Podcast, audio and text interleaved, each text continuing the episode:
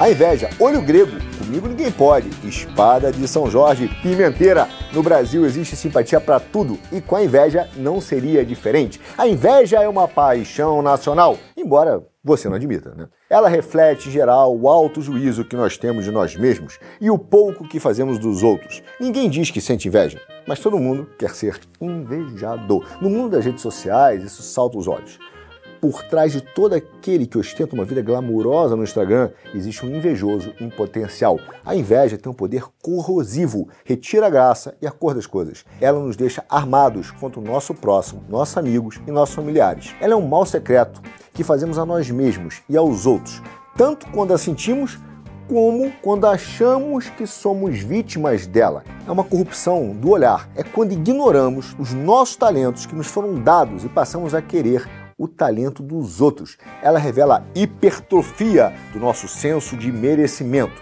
e se manifesta no desejo material, em geral fúteis e ridículos, mas também no intelectual e no espiritual.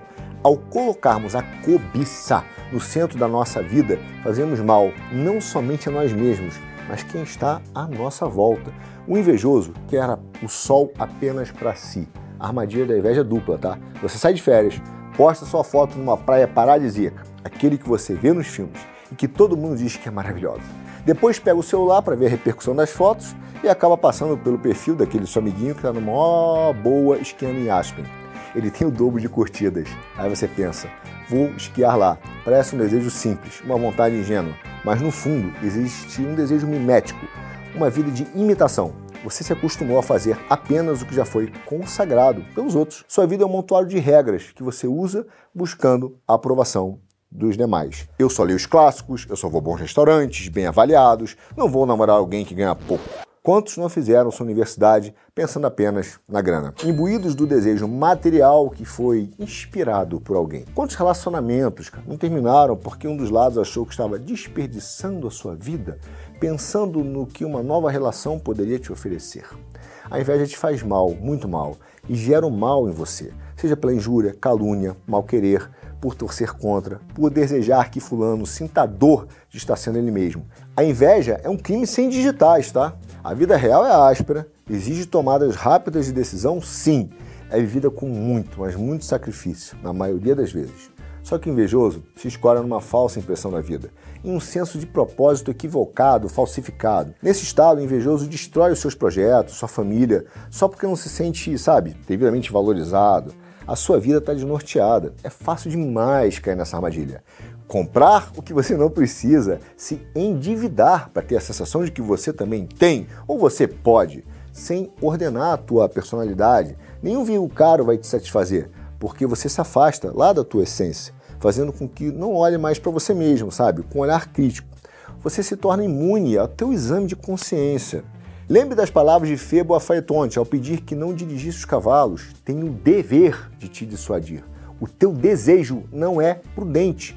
É grande o presente que pedes, Faetonte. Não convém nem às suas forças, nem aos teus verdes anos. Na tua ignorância, pretendes até mais do que cabe aos deuses, ainda que cada um esteja satisfeito. A cultura moderna, que ignora essa transcendência, estimula o ressentimento ela transforma o talento em privilégio, o sucesso em picareta, a beleza em futilidade.